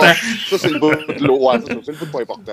On continue. On, on se bat contre euh, des, des pépines. euh, Oh, pas, On arrête. fuck le reste, on veut juste pas qu'il manque d'air sur Mars puis que les yeux ils sortent de la tête. Le reste, on s'en calisse. Puis on recule la scène des trois boules. Ah oui, ah, Euh, un grand fantasme. hey, euh, je profite du fait que tu es avec nous autres. Euh, écoute, euh, on est quand même le 4 mai. T'as toujours pas ta réponse? Non, j'ai pas ma réponse. Il m'en donnera pas, hein. Je vais l'appeler tantôt. Je vais... Ben oui, on, on s'écrira. Tu m'écriras tantôt à la fin. Man, c'est tellement l'humiliation, la plus grande humiliation que je viens de vivre de ma vie. Mais en tout cas, t'as compris Batman Arkham Asylum? Ben, visiblement, non. Écoute. Mais il te l'a expliqué, il t'a au moins donné des Ben réponses. là, au moins, celui-là, je le comprends. Mais pour le reste, euh, écoute, je vais retourner à l'école. J'ai pas besoin d'explications. mais euh, oh non, regarde, on va parler de choses que je comprends. C'est euh, la journée Star Wars au- aujourd'hui. aujourd'hui. Donc, euh, Mhm. as-tu vu le trailer de Obi-Wan? Euh, J'en ai vu un, je sais pas lequel, euh, s'il y en a un euh, de, dernièrement. J'ai vu, je pense, le deuxième trailer. Ben, celui qui est sorti Il y en a- aujourd'hui. Il y en a un qui est sorti aujourd'hui. Ouais, c'est. Euh, euh, j'ai. hmm, j'ai- suis un peu traumatisé de la signification de la culture populaire. Là. Ah, ouais. Fait que. euh, ouais, c'est que. Explique, moi, je t'écoute. Avec sa guerre Ben, ça. anti-Marvel et compagnie, là. Ben, c'est que. Comment je pourrais dire? Euh, c'est que je trouve ça. Je trouve ça malsain quand que une compagnie a le monopole sur quelque chose, Mhm, en général, que peu importe de quoi on parle. mhm. Et euh, là, c'est ça, c'est que je remarque qu'il y a un monopole sur la culture populaire par Disney et qu'il y a des codes qui se répètent à travers ça. Puis malheureusement, au lieu de me laisser aller, euh, on dirait que je vois trop comment que la saucisse est faite. Mhm. Je vois trop les beats qui veulent puncher. Je vois trop les target demographics. Puis euh, il y, a- il y a quelque chose qui m'empêche malheureusement de me laisser aller puis de, Puis- de m'emporter là-dedans. Puis encore une fois, ça serait pas si pire si on avait une variété de saucisses, mais j'ai l'impression que c'est la même saucisse. Tu sais, je veux dire, il est où notre Indiana Jones moderne? Il est où notre Robocop? Il est où notre euh, Back to the Ben, c'est que- Future? Il est où notre... C'est qui ont été rachetés. C'est ça, c'est que malheureusement, il- ça existe. malheureusement, tout ça est là. C'est juste que c'est pas du gros mainstream euh, qui joue au cinéma, parce que ça, Mhm. c'est tout produit par Disney. Ou, on s'entend, là, il y a, il y a- il y a Sony, puis, euh, j'allais dire, il y a Fox, mais non, Fox. Mais non, Disney. Fox, c'est Disney. euh, fait que, tu sais, euh, mais, mais, mais ces créations-là existent, puis ils sont là. C'est juste qu'ils ils sont pas. Euh, euh, Ils sont plus autant diffusés qu'ils l'étaient dans les années 80 ou 90. là. Puis en même temps, avec le- le- les plateformes de streaming, tu sais, ça crée quelque chose de. Il y, a, il y a plus de contenu que jamais. Fait que ça crée une espèce de. Pour moi, là, une espèce de sur. euh, je, je suis comme un peu en overdose. Mais ceci étant dit, ça veut pas dire que c'est pas bon. Mhm. euh, ce que Disney fait. Puis, tu sais, moi, je pense que ce qu'ils ont réussi à faire avec le MCU, c'est absolument incroyable. C'est juste que là, je je suis plus, je suis plus là. là. Euh, Est-ce qu'on a atteint la, j'aille est-ce qu'on a me atteint la ressourcer limite? On a-tu atteint la limite de cette grosse bebite-là? Tu sais, je parlais des critiques de Doctor Strange en début de podcast, puis ça fait, ça fait au moins dix fois que j'annonce l'essoufflement de tout ça, puis ça arrive pas encore. Puis, tu sais, on parlait de comprendre des œuvres, là. Je ne comprends toujours pas comment des gens qui, en 2008, avaient 4 ou 5 ans, ont suivi le beat pour écouter le nouveau Doctor Ah, Strange. Mais, mais même, je pense que c'est un endoctrinement parce que moi, tout le monde que je connais autour de moi n'aime pas la série Moon Knight qui joue présentement, mais va sur Internet, c'est un chef-d'œuvre, puis tout le monde tripe au fond. C'est- Il y, a- vraiment quelque chose qui se passe avec le MCU, puis tout ça. Puis le monde s'essouffle pas, puis même si c'est pas super bon, le monde trouve un intérêt quand même parce que c'est écrit MCU, c'est comme un mouvement de vague, puis la vague, elle continue à l'infini. là. Elle arrête jamais. Faut- ouais, ouais. Puis, euh, elle- va arrêter un jour, mais pas avant un Ouais. Puis, ce qu'il faut pas oublier, tu l'as, tu, tu l'as mentionné rapidement, Martin, mais tu sais, c'est que il y a une gang de kids qui avaient euh, 3 ans, là, ou mettons 10 ans quand le premier Avengers est sorti. Là. Ben Fait oui. que ces kids-là, quand ils vont avoir 40 ans, ils vont en vouloir, là, l'histoire d'Avengers. Puis euh, moi, je, je l'ai prédit, puis c'est... Il y a du monde qui pense que c'est triste, c'est pas nécessairement triste, mais je suis sûr à 99% que ça va exister d'ici, euh, peut-être dans 10 ans, mettons. Mais on va avoir droit à un crossover Star Wars Marvel. Oh, Euh, ouais, ça va être. Parce qu'à un moment donné, ça, ça, tu peux plus topper le méga, méga, méga blockbuster. Puis, euh, ben, cette, cette corporation-là se fie euh, uniquement à ce qui a été fait dans le passé, qui a ramassé de l'argent. Puis, euh, si on regarde du côté des comic books, ça s'est déjà fait. Hein? Tu as eu Mhm. le, le Marvel versus DC, mais tu as eu genre les X-Men contre Star Trek. Puis, Mhm. Ben, Green Moi, Lantern je- et Star Trek. ça. Là, moi, je le prédis, là, il va y avoir une euh, Ben, brèche interdimensionnelle. c'est parce là, que puis Ça le- va être. euh, J'ai l'impression que leur plus grosse érection, ça a été sur cette fameuse scène de Avengers Endgame qu'ils tentent de recréer depuis ce moment-là. Puis tu sais, à un moment donné, quand tu as réuni tous tes films, tout ton monde, que tu as fait cette scène-là, que là, tu commences à ressortir des acteurs que nous, on a connus quand nous, on était plus jeunes. En passant, là, le, le reveal de Tobey Maguire puis Andrew Garfield, dans 10 ans, ça dira plus rien à personne. Tu sais, Ben, c'est- l'effet du. Tantôt, euh, le Charnier parlait de euh, Shyamalan. Ouais. que quand j'avais été voir Glass, Mhm. puis qu'à la fin, Bruce Willis apparaissait. à- euh, on, était 70 dans la salle. Mhm. J'étais le plus vieux avec mon pas loin de 40 ans à l'époque. Quand Bruce Willis s'est pointé là, moi j'ai trippé parce que j'ai vu la référence à Unbreakable. Mais tous les flots de 18 ans qui étaient en arrière de moi, ils étaient tous trop jeunes pour avoir vu Unbreakable. Personne n'a compris le référent. On, Mais je me on est rendu là un peu. fucking chanceux de- d'avoir vu. Je pensais pas vivre ça dans ma vie, là. Mais euh, d'avoir vu Endgame au cinéma, puis genre du monde qui crie, là, Ouais. puis qui applaudissent, là. Ça, c'est- c'est comme. C'est un feeling là, assez extraordinaire, surtout quand tu as été là dès le départ, puis tu as eu tout le gros build-up, puis Mais après ça, est-ce que c'est un bon film, ça? Est-ce que ça va bien traverser le temps? Comme Mais, j'ai l'impression que c'est la Toby fin. Maguire dans 10 ans. euh, Mais tu sais, je veux dire, c'est la fin. Je veux dire, après Endgame, ils, ils, ils ont plus la même vitesse de croisière. Tu sais, je veux dire, une fois que tu as vu ça, que tu l'as vécu, ce que je pensais jamais voir dans ma vie, c'est-à-dire autant de super-héros dans un même écran, là, tu sais, je veux dire, même Avengers en 2012, on, on les trouvait, tu sais, hey, ils en ont réuni six, tu sais, waouh. Mais là, c'est des, des dizaines, des dizaines et des dizaines. Tu peux plus topper ça. c'est- c'est- c'est la, c'est la porte ouverte du, du multivers. C'est c'est la porte ouverte au fan service infini. Tu peux faire toutes les références parce que même dans Doctor Strange, il va en avoir plusieurs là, du fan service. Ouais, mais ils servent à rien dans l'histoire. C'est ça qui est un peu Mais poche. tu sais, ça, moi, ça fait partie de ce que j'appelle du James Gunn Universe qui existe depuis Guardian of the Galaxy où ce que les scénarios sont été dilués pour de l'humour puis pour du fan service. Puis présentement, la moitié des films de Marvel, si tu prends 80%, c'est des jokes et du fan service. Il y a 20% qui est du mais contenu. mais c'est que, ce qui est intéressant en même temps, mettons, sociologiquement, Mhm. c'est que ce que ça a fait, le MCU, puis même le DCU qui s'est mêlé à la patente, puis tout, c'est que ça l'a éduqué le grand public. Oui. Fait que là, il y a Ça a personne démocratisé le qui va voir... Il y a personne qui a été voir le dernier de Batman, là, Mhm. en disant genre Hey, comment ça que Harley Quinn n'était pas là? Tu sais, genre tout le monde catch que c'est pas Mhm. dans le même univers. tu sais.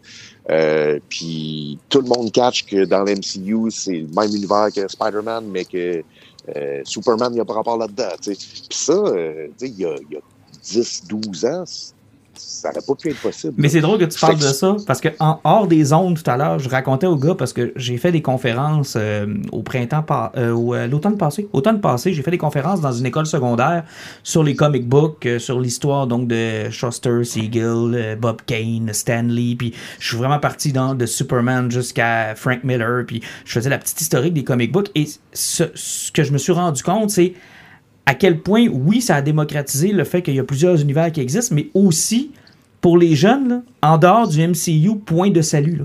Ils, ont, ils ont de la difficulté à concevoir que Thor, ça peut aussi être ce que Jason Aaron a écrit et que ça peut vivre en, tu sais, dans- sur le même niveau Ouais. que ce qui a été fait au cinéma, par exemple. Tu sais, des fois, là, Ouais. ils, ils font des raccourcis genre, Hein, il y avait même pas euh, telle affaire dans ce livre-là, comment ça, euh, tout le monde sait que c'est ça. Mais non, ça peut être ce que l'auteur veut que ce soit. Ça vit tout en même temps, puis c'est pas grave. Là. Ben ça, c'est euh, ça, c'est la grosse affaire qui, qui divise aussi beaucoup de fans. C'est que, un peu comme tu parlais de ta blonde, il y a des gens qui veulent la réponse à la fin Mhm. du film, puis il y a des gens qui veulent la question Il y en plus a qui que la réponse. la cohérence. Il y a beaucoup de monde qui court Puis après la cohérence. C'est que euh, dans les comics, c'est la même histoire. Là. C'est Mhm. que, puis euh, encore là, un moment donné, quelqu'un avait demandé à Grant Morrison, tu sais, euh, euh, quand t'écris Batman, tu sais, Batman, pour toi, il a quel âge? puis il avait juste répondu, Well, he's not real. He's a paper people. so, tu sais, si tu veux savoir il a quel âge, ben, il a genre 79 ans parce qu'il a été créé en 39. ouais. Je sais pas trop, là. Mais, euh, tu sais, c'est comme les, les gens qui disent à la fin de Man of Steel de Zack Snyder, Mhm. Tu sais, moi, je trouve que ça n'a pas de bon sens que ça finisse avec Superman qui gueule en cassant. On est tellement loin de ce mon image de Superman. J'ai tellement pleuré Là- dans le cinéma quand j'ai vu ça. J'ai fait non, il peut pas faire ça, c'est un rêve. là, c'est ça. Puis là, il y a du monde qui était comme non, mais il n'y avait pas le choix, tu sais. euh. Là, t'es comme non, mais il est pas vrai. Il existe pas pour vrai. C'est quelqu'un qui a écrit ça. Et Superman n'est pas. pas choix. Et Superman n'est pas supposé être confronté à ce genre de choix-là. Il est supposé justement excéder, il est supposé dépasser le simple choix de l'humain régulier. C'est un héros, c'est un super Exact. héros. Il est pas Exact. supposé être obligé de faire la chose qu'on veut pas faire ou qu'on peut qu'on n'a pas le choix de faire, tu sais. Ça, ça m'a traumatisé. C'est surtout, c'est ça, de ramener ça au créateur. C'est lui le vrai responsable. C'est Ouais. le writer. Fait que, aussitôt que. Puis, tu sais, ça, je pense qu'on va le voir de plus en plus. euh, Puis, même, euh, encore là, tu sais, même si je dis que j'ai un overdose de Disney, j'applaudis quand même Marvel d'essayer plein d'affaires. là, Tu sais, euh, qu'on ait aimé ou pas WandaVision, tu sais, hey, man, sont, sont allés essayer de quoi de fucker, là. Tu sais, ils sont. Bon, évidemment, ça, ça a fini avec la même formule qu'on. Ah, ça, c'est mon- depuis. euh, Le toujours, là, Skybeam, mais- Ah, ça, c'est ma plus grosse déception parce que cette série-là, moi, quand je l'ai vue, Jake, j'avais dit enfin, ils sont en train de nous proposer quelque chose d'autre. Ils sont en train de répondre à une autre demande.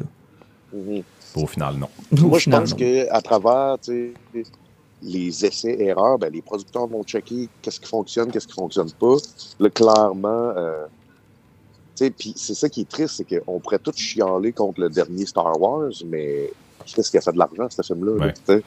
C'est un Fait peu ça le problème euh, aussi. Tant que, tant que le monde va payer pour aller voir ça puis que ça va être rentable, Voilà. on va être pogné avec des décisions de marde. C'est comme, c'est le fun que le MCU soit gros comme il est présentement, mais le MCU, quand ils pensent, ils le font pour ma mère aussi, là, qui n'a jamais lu un comic book Ouais. de sa vie, mais là, heure, elle a vu les films, elle aime ça, puis elle va payer son ticket comme le, le fan qui collectionne les BD depuis 40 ans.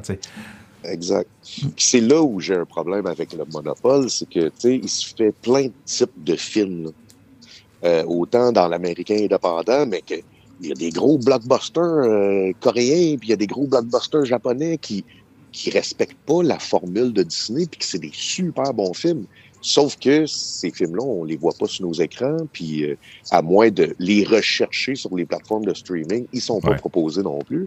Fait que, mais ça existe. Tout Le- est là. là. Le Euh, cinéma d'action coréen, présentement, il n'y a, rien à envier au cinéma d'action des années 90 américain. C'est rien que du gros fun, pas, pas de CGI. C'est comme tout ce que tu recherches là-dedans, il est là.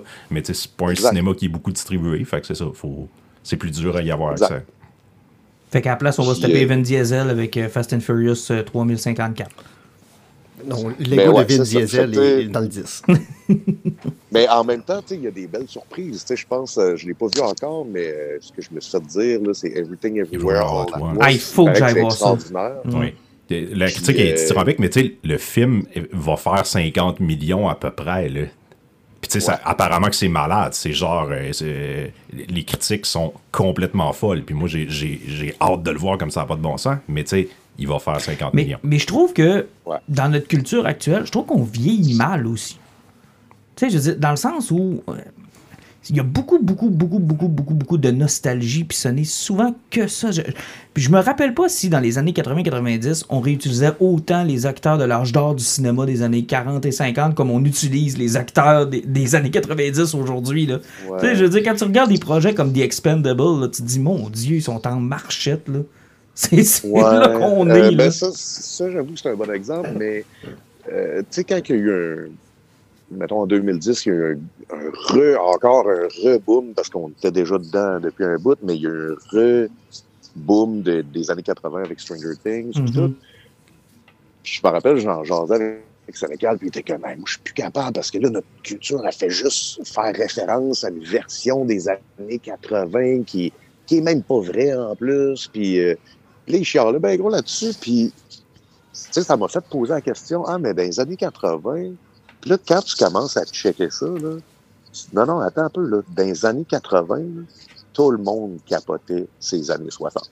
Mm. Ouais, c'est- Puis après ça, là, tu checkes un petit peu plus, un petit peu avant ça, tu sais, puis tu regardes le succès d'Indiana Jones, c'était basé sur les vieux pulp des années 40. Ouais, c'est vrai. C'était c'était début 80, ça. Une minute, on est en Il y en a- 2022. il y a a quelqu'un qui tripe sur pense, hein. 2000 pour de vrai?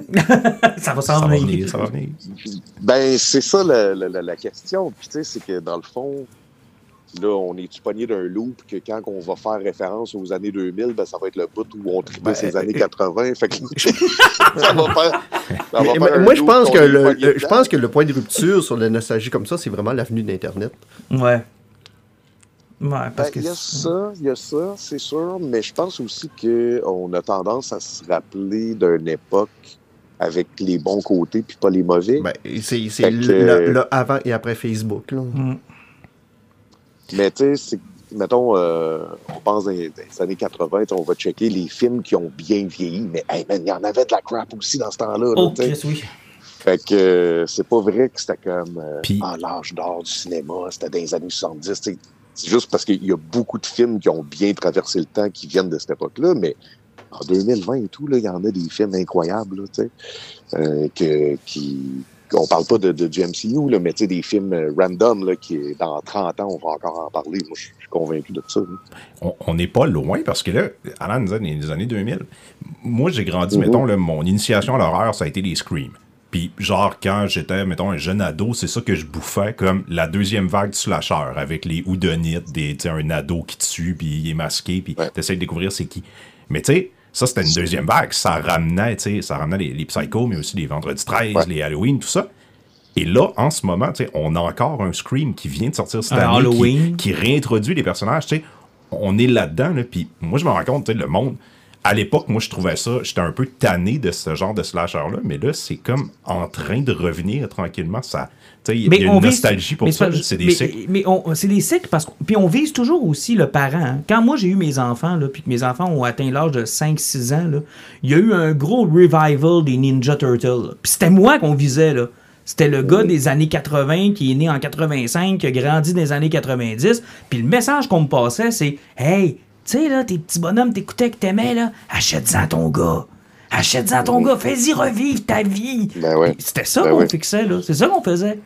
Ben, puis ça, encore là, c'est un vieux truc de, de, de, de producteur parce que si tu vises quelque chose que les gens connaissent, c'est- pas pour rien que Hit, la, la dernière version de Hit, ça a été un aussi gros succès. Parce Mhm. qu'il y a une génération qui ont été traumatisées par ce film-là. Fait que Exact. quand ils voient l'affiche, ils sont comme Oh, ça, ça me faisait peur quand j'étais petit. Fait que là, là, bouche à oreille commence, puis le film n'est même pas sorti, puis tout le monde est excité de le voir, parce que ça appartient à, à la culture populaire. Puis ça, c'est le plus beau coup de marketing que tu peux faire, c'est quand les gens s'en parlent entre eux. Mais gars, Jurassic, Euh, Jurassic World, j'y ben vais avec mes ça. enfants au mois de juin, puis la seule raison pour... Puis je sais que ça va être de la crap, là.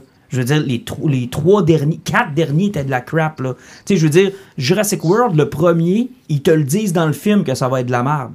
Tu sais, Claire, elle te regarde dans l'écran, puis elle te dit, les gens voulaient quelque chose de plus gros avec plus dedans, puis c'est ça qu'on lui donne. Elle te le dit, là. Elle dit, ce qu'on est en train de faire, c'est de la marde. Puis toi, t'es dans le cinéma, t'as payé ton billet, tu manges ton popcorn, tu te le fais dire, tu dis OK, c'est correct. Fait que je le sais tout d'avance, mais je vais y aller pareil parce que en moi, il y a encore le petit gars en 1993 qui a vécu de quoi avec le premier Jurassic Park, puis là, c'est comme ah, je veux que mes enfants vivent la même chose, puis ah, ça va être malade, puis fait qu'ils m'ont là. Ben, c'est ça, tu sais, c'est que. Faut, faut pas oublier qu'un achat, c'est un vote. Hein? Fait que c'est c'est ce qui permet à ces, à ces machines-là de, de continuer à faire des films parce que après ça, ton opinion, c'est pas important. C'est le billet que tu as acheté qui est important. Exact. Hey, que- euh, on va te laisser aller, tabarouette, il est Ben déjà oui, ben tard. oui. On a du fun, là. Ouais, Ouais, on c'est a- ça. je je m'excuse, mais j'essaie de maintenir les épisodes dans les alentours d'une heure et quart, les amis. Je veux que les gens puissent. Et aussi, c'est une autre technique pour le réinviter une fois que j'aurai lu huit fois sa BD pour être... quand j'aurai la solution. Ouais, on va te réinviter pour quand Martin va l'avoir compris. Mais là, attends, Saguenay, c'est combien de temps de Montréal en char? C'est 6 heures, 5h30, 6 heures. c'est- 5h30 à, à 2 piastres le litre, c'est à peu près 120 piastres. Ah ouais. OK, fait que je devrais arriver vers 1 heure du matin. Euh, ach- Achetez-moi un six-pack, là. euh, je vais sonner à la. Hey, t'es la bienvenue en passant. Descendons cet été, on a un beau coin, tabarouette. Euh, viens-t'en, t'as une place pour coucher. Euh, en tout cas, on est trois, on peut t'accueillir, y a pas de problème. Viens faire un tour, ça va nous faire plaisir. Ben, j'aimerais beaucoup ça. euh, Puis ça serait un, beau road trip que je préfère avec ma blonde cet été en plus. Fait que pour vrai, je dis pas non. Ah, puis je te le dis, on connaît les coins, puis on, on va prendre soin de toi. Ouais, puis challenge-nous sur un sujet. À un moment donné, ça t'intéresse de parler d'une BD ou autre, là. Gêne-toi pas. Exact, on se fait un rendez-vous, c'est sûr. Ben oui, certain, certain. Hey, cool. Fait que merci beaucoup. Bon succès. Hey, ben, merci à, à vous autres, les gars. Pour vrai, euh, je trouve ça super cool de votre part. Je me sens choyé. Puis euh, c'était le temps le fun de vous jaser. Puis merci de, de, de parler de ma BD puis de m'aider à travers euh, mes aventures. Il n'y a pas de trouble. Puis on t'écoute euh, tous les lundis quand t'es long, mystérieux étonnant avec Benoît et Ouais, Simon. sinon, on les écoute pas. Ouais, c'est ça. on écoute juste quand t'es là. C'est moins bon quand suis pas là. hein. Euh, C'est plus sérieux, ça dérape moins, on dirait. hey, c'est bon, merci beaucoup, Jake. Salut, Jake. Cool. Salut. Bye. Merci, bye bye. Jake Dion, qui était notre invité aujourd'hui, avec qui on a pu parler de, de sa bande dessinée, mais euh, quel- toujours des conversations intéressantes avec Jake. Honnêtement, là. C'est un homme plein d'anecdotes. C'est- Si vous le suivez depuis de- plusieurs années dans Mystérieux Étonnant, là, sa vie est, est- c'est juste des péripéties, des anecdotes sans arrêt. Ce gars-là est, est incroyable à suivre. Ah, il est vraiment smart. Puis se faire confirmer qu'on a un charopatriote qui tripe sur Grant Morrison autour de la table, ça fait du bien. Ça vient se sécuriser dans Je suis pas fou de l'aimer. Hey, on va vous faire grâce de nos poisons cette semaine euh, parce qu'on va refaire un épisode quand même rapidement. Euh, ça sera pas très long, là, votre attente, je vous À gauche, on a parlé tout à l'heure de Doctor Strange. Exact. Donc, on- Puis, en plus, là, ce mois-ci, il va y avoir euh, Stranger Things, il va y avoir Obi-Wan. euh, Hey, Obi-Wan, il va falloir vraiment se garder un temps, puis peut-être juste Ah, jaser un peu de la bande-annonce. On se prend un petit 5 minutes? Oh, on, oui, on, on sait le 4 mai, si on n'en parlerait pas, ce serait un peu cave. Ça serait pense. cave, hein? Hon- Honnêtement, j'ai- tombé dans le panneau. Là. Ça fait depuis tantôt qu'on chiale qui se fait de la merde, mais malgré ça, j'ai regardé la bande-annonce, puis écoute, j'ai Ben, des euh, frissons. moi, honnêtement, j'ai checké la bande-annonce, j'ai fait, OK, visuellement, ça a de l'air d'être beau. Je fais comme, ah, mais faut-tu vraiment aimer ça? Juste côté qu'Owen fait comme, ah ouais, tu vas l'entraîner comme t'as fait avec Obi- Anakin. Hey, wow, ouais. Puis là, j'ai vraiment l'impression qu'on a les deux pieds dedans. là. J'espère qu'on nous titillera pas juste avec des Oh, on a vu l'ombre de Darth Vader. Oh, on a peut-être vu son, son Star Destroyer. Oh, on a peut-être. Non, non, là, je pense qu'on a les deux pieds dedans. là. C'est la suite. Vous avez l'air excité. Je regarde ma blonde. A l'air être aussi, voire plus excitée de vous autres. Moi, ce que j'aime dans Star Wars, c'est une nouvelle affaire. Ce que j'ai aimé dans Mando, c'est justement qu'on aille ailleurs, puis qu'il y ait comme rien que des mini clins d'œil. Je suis curieux de voir ce qu'ils vont faire avec Obi-Wan. C'est clairement, genre, le, tu sais, le personnage que j'aime, puis l'arc que j'aime le plus, même si j'aime pas les, les, les prequels. Je suis curieux de voir ce qu'ils vont faire, mais je suis tout le temps plus intéressé quand ils vont avec quelque chose. Mais- ils nous amènent ailleurs. Mais tu connais ma théorie de pourquoi ça m'excite à ce point-là? Puis ça vient de- du fait que George Lucas s'est obstiné à reculer beaucoup trop loin pour sa prélogie. Parce que moi, dans ma tête, là, quand je suis sorti d'épisode 3, là, je me suis dit, ça, c'est l'épisode. À la limite, peut-être l'épisode 2, ou ça aurait même pu être l'épisode Ben, parce 1. qu'il il nous manque les 18 ans de Darth Vader. Mais il nous manque le plus intéressant. Darth Vader? C'est le plus intéressant. Je veux dire, la trilogie, est, tout est à propos de Darth Vader. Et je m'en calissais quand il avait 6 ans. C'était pas important de savoir ce qui s'est passé quand il avait 6 ans. Je m'en tabarnak. C'est Ben, pas. Ça aurait pu l'être, mais moi, je pense Ça que ce qu'ils ont raconté ne l'est pas vraiment. mais- Ça m'intéresse pas. Honnêtement, chez Marvel, dans les BD, là, tout ce qui touche Darth Vader, que ce soit Greg Pak, Charles Soule, Jason Aaron, n'importe qui qui a embarqué là-dessus, tout le monde se fait un fun fou avec Vader, puis toute la possibilité qu'il peut apporter. Tu sais, le gars, c'est une machine de guerre qui peut tuer un platoon au grand Puis- complet lui tout seul. Et Obi-Wan nous avait apporté cette attente-là lui-même dans l'épisode 4, quand il dit Darth Vader est parti à la recherche de tous les Jedi, les a exécutés un à un, tu sais, la grande purge. Puis là, tu te dis, tu sais, oui, quand il mentionne la, la Clone Wars, t'étais- tu te dis, OK, je veux savoir c'est quoi, mais je veux voir la purge aussi. Mais la purge, dernièrement, dans les dernières années avec Rebels, il avait apporté les, les inquisiteurs, puis eux autres, c'était les, les, les spires de Darth Vader qui s'occupaient d'aller tuer justement les jeunes enfants. Eux autres, leur seule mission qu'ils avaient, c'est de trouver des jeunes enfants qui étaient force sensitive, puis ils les tuaient. Ben, il a peur, ils l'ont pas réussi si bien que ça, parce que là, moi, je me fie à ce qu'on voit. Chaka est encore là, bébé Yoda. Bon, il y en a en Chris des Jedi. Il y, en- il y en reste, là. Ils, ils ont, Ouais. ils ont mal fait le job. là. Ça en prend pas beaucoup pour revirer l'Empire. T'en remarqueras que les trois, Ah, les, les, les, ah, bon. les deux, trois Jedi que t'as nommés, là, ont tous passé proche de torcher Darth Vader, ça fait que c'est quand même pas des n'importe qui. non, mais quand même, c'est vrai qu'il y en a Dans, plus dans- que ce que je un, il y en a pensais, un qui l'a torché plus qu'une fois. Ouais, effectivement. Mais euh, moi, j'ai vraiment hâte de voir. Puis c'est comme je te dis, l'erreur, c'est qu'ils sont partis trop loin pour la prélogie. Tu sais, je veux dire, Ah, moi, Obi-Wan, pour moi, c'est mon épisode 3, là. le bébé, là, le bébé Anakin, puis Ouais. surtout le, le malaise de l'enfant de 5 ans qui est en train de cruiser la petite fille de 15 ans. Ah, ça n'a pas de bon sens. Puis, puis tout le, tu sais, le, le conseil Jedi, puis Qui-Gon, puis le Sénat, puis le... puis tu sais, j'avais-tu besoin de savoir tout ça? Ça aurait Mais- très bien commencer avec Puis la maladie de vendre des joies, il n'y avait pas un Ah. esti de méchant dans cette série-là. Mais mettons, pour ramener ça à Obi-Wan, vous avez-tu le feeling que c'est le genre de projet qui, tu sais, qui vont faire grossir en plusieurs saisons, ben, que ça va être assez concis? Ben, Pour ça- moi, ça, ça- devrait être une saison. Ça va être concis. Obi- euh, tu sais, euh, voyons, Johan McGregor a dit qu'il est ouvert parce qu'il a vraiment aimé la technologie, parce que plutôt d'être sur un écran bleu, euh, bleu, on sait que maintenant c'est des écrans OLED, donc le décor est derrière lui. Il a vraiment, vraiment aimé ça. Puis il a aimé aussi l'écriture qu'il avait apportée pour le. Parce qu'il paraît que le scénario a été réécrit parce qu'il était trop blanc, puis il manquait un petit peu d'espoir qu'il le message de Star Wars. C'est que ça, moi, c'est le côté qui me fait peur, le côté réécriture. Mhm. Mais si Yuan, qui a détesté la première trilogie, dit qu'il est à l'aise là-dedans puis qu'il veut continuer, c'est-tu bon signe? Mais tu sais, encore une fois, on a vu euh, des acteurs, tu sais, genre euh, Keanu Reeves qui est rembarqué dans Matrice 4 pour... euh, Parce que c'était mauvais. Mais, mais tu sais, c'est six épisodes. Pour moi, c'est le film qui me manquait. Pour moi, je le vois comme ça. Moi, je le vois vraiment comme si j'avais une trilogie parfaite à écrire de la prélogie, ça aurait été la fin d'Attack of the Clone. J'aurais commencé ça là. Épisode 3 aurait été mon épisode 2. Puis là, Obi-Wan, pour moi, c'est mon épisode 3. Avec Rogue One. Tu sais, tu, tu marches ensemble, là? Ouais. Puis c'est mon épisode 3 Je pour nous, moi. je nous souhaite tous que ça soit cool, mais tu sais, je vais revenir à ce que je disais tantôt. Là, mettons, 10 ans, si je vous avais dit, est-ce que vous aimeriez mieux une série sur Boba Fett ou une série sur un, un autre Hunter qu'on connaît pas? Elle sera pas- Maintenant, je prendrais le Hunter qu'on connaît pas. Mais j'aurais manqué tellement de, ban- de dents blanches. mais J'en ai... euh, tellement de dents blanches et, et, et de beau bronzage. ça, ça, ça a été le problème. Tu sais, le meilleur culpa des acteurs qui ont été semi-scrappés par euh, Star Wars, c'est Oh, on va vous remettre dans les rôles, mais en tout cas, c'est. Surtout, je- j'essaie encore de comprendre pourquoi il n'a pas essayé de tuer Han Solo en sortant du, du pit. Puis pourquoi que le gars qui a passé sa vie à être un bon hunter, tuer du monde pour gagner de l'argent, a voulu sauver du monde et devenir un crime syndicate, mais qui voulait pas d'argent, puis qui voulait pas de drogue? Il n'y a rien à comprendre. Il n'y a absolument rien à comprendre de cette série-là, outre les dents blanches et un beau gros bâton de- des sables. Ouais. Et nous rappeler que finalement, c'est Mando qu'on voulait. Ouais, c'est ça, qu'il y avait deux épisodes de Mando. Ouais, il y a euh, deux épisodes de Mando là-dedans, bien c'est- importants. c'est- le reste, C'est juste ça. Donc, euh, Obi-Wan, 27 mai, on va en parler. On va parler de Doctor Strange. Et euh, à vous, messieurs, je vous libère. Hey, on va parler aussi de Top Gun. Non, tu vas parler de Top Gun dans un de tes poisons que je vais couper. Aïe, aïe! Vous voyez à quel point Martin est excité par Top Gun. ça le a-tu le mérite d'être clair, ça? Tu te partiras un podcast, là, Tu me donnes le goût d'aller le voir, euh, Alan. Tu iras. Ah, va chier, toi. non, non, non, non, non. Il n'y aura pas de message homo-érotique de Top Gun ici. Oubliez Pourquoi ça. t'es homophobe? Non, mais j'aime pas ça. Je trouve ça mauvais.